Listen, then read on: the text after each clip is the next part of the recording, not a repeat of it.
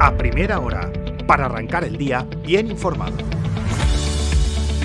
Buenos días, es viernes 14 de julio de 2023 y estas son las principales noticias de la mañana en última hora. Les habla Marina Ramos. Vuelve la alerta amarilla por altas temperaturas. Tras el ligero respiro de ayer, los termómetros volverán a subir hasta alcanzar máximas entre los 30 y los 35 grados.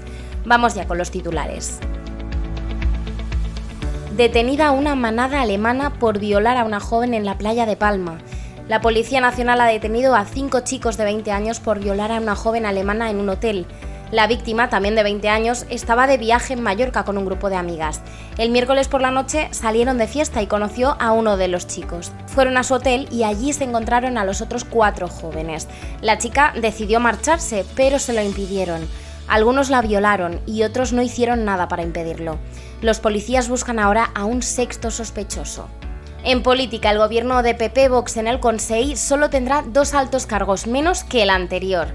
Ayer tomaron posesión 33 directores insulares, una vicepresidenta y seis secretarios generales.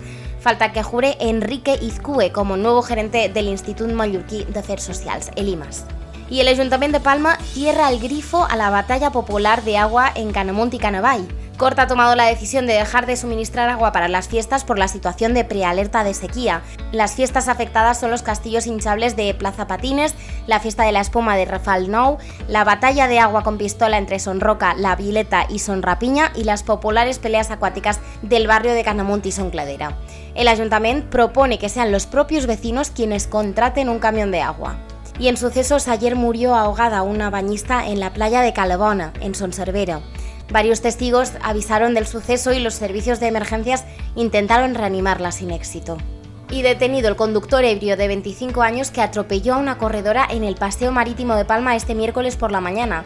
La mujer permanece ingresada en Son Espases en estado muy grave. Y en Parforana, Calvía pone en marcha un plan de choque para hacer revivir la playa de Magaluf. Casi nadie pisa esta playa, ni residentes ni locales. Y eso que los hoteles no bajan en ningún momento del 80% de ocupación. El nuevo ayuntamiento plantea ya una serie de medidas para revivir la playa y los trabajadores de la recogida de basuras de esa pobla irán a la huelga. Han convocado una huelga indefinida a partir del 23 de este mes, en protesta por la falta de maquinaria y de medios para desarrollar su labor y por cobrar un salario que consideran indigno. Y fallece Wolfgang Graf Pilati, un embajador de Mallorca.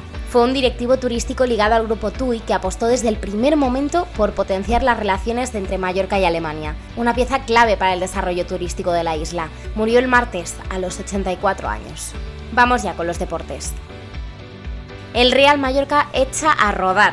El equipo de Javier Aguirre disputa hoy el primer amistoso del verano tras llegar a Austria y con la ausencia por lesión de Rayo y muchas dudas en torno al futuro de Mafeo.